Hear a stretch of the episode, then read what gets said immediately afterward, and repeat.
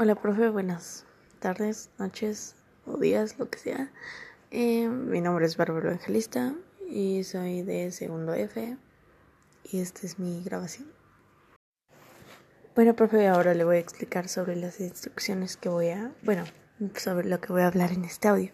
Primero voy a hablar sobre el contexto de 1821 a 1854 Luego voy a dar un pequeño resumen sobre la agricultura y ganadería en ese tiempo, luego de la minería, luego del comercio y manufacturas y por último finanzas públicas.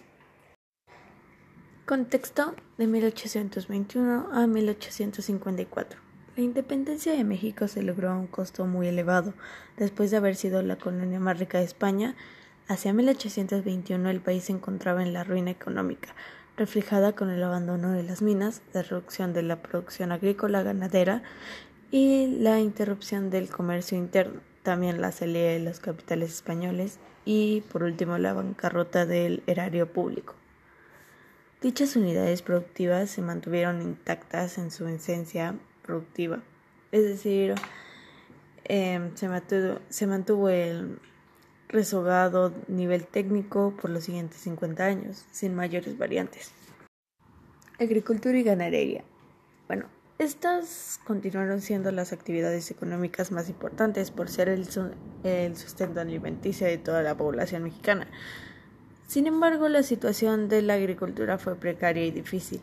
Prácticamente toda la agricultura y ganadería de, esas, de esos años se realizaba en las haciendas, casi igual con la época colonial. Aunque se dictaron las leyes para fomentar el desarrollo agrícola del país, pero no funcionó, no fue suficiente. La minería.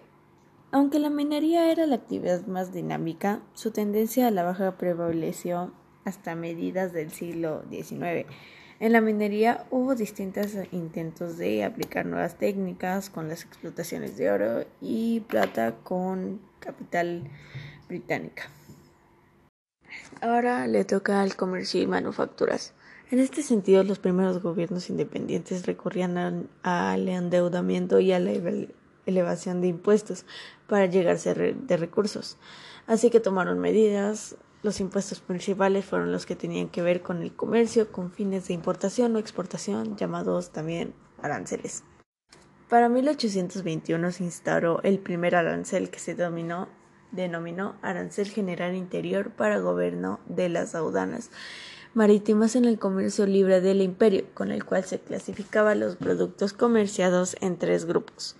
El primero es de libre exportación, el segundo es de importancia de importación prohibida y el tercero es de importación grabada por medio de impuestos. Ahora, por último, finanzas públicas. México nació a la vida independiente reconociendo las deudas contraídas por el gobierno virreinal desde el 17 de septiembre de 1810 hasta el 27 de septiembre de 1821. Es decir, que se atravesó por una época de escasez de capitales, principalmente de capital líquido, el gobierno mexicano obtuvo préstamos en Londres.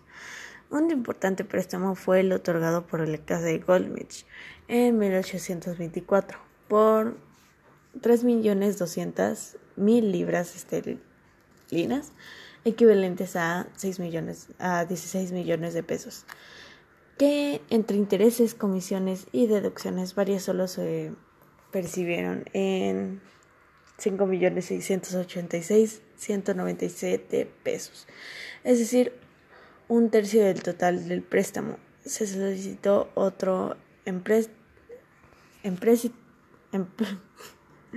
empréstito con la casa Barclay y por la misma cantidad y se tuvo y se obtuvo enseguida sumando un total de 32 millones de pesos, lo cual ocasionó un pago elevado de intereses que tampoco se pudo cubrir.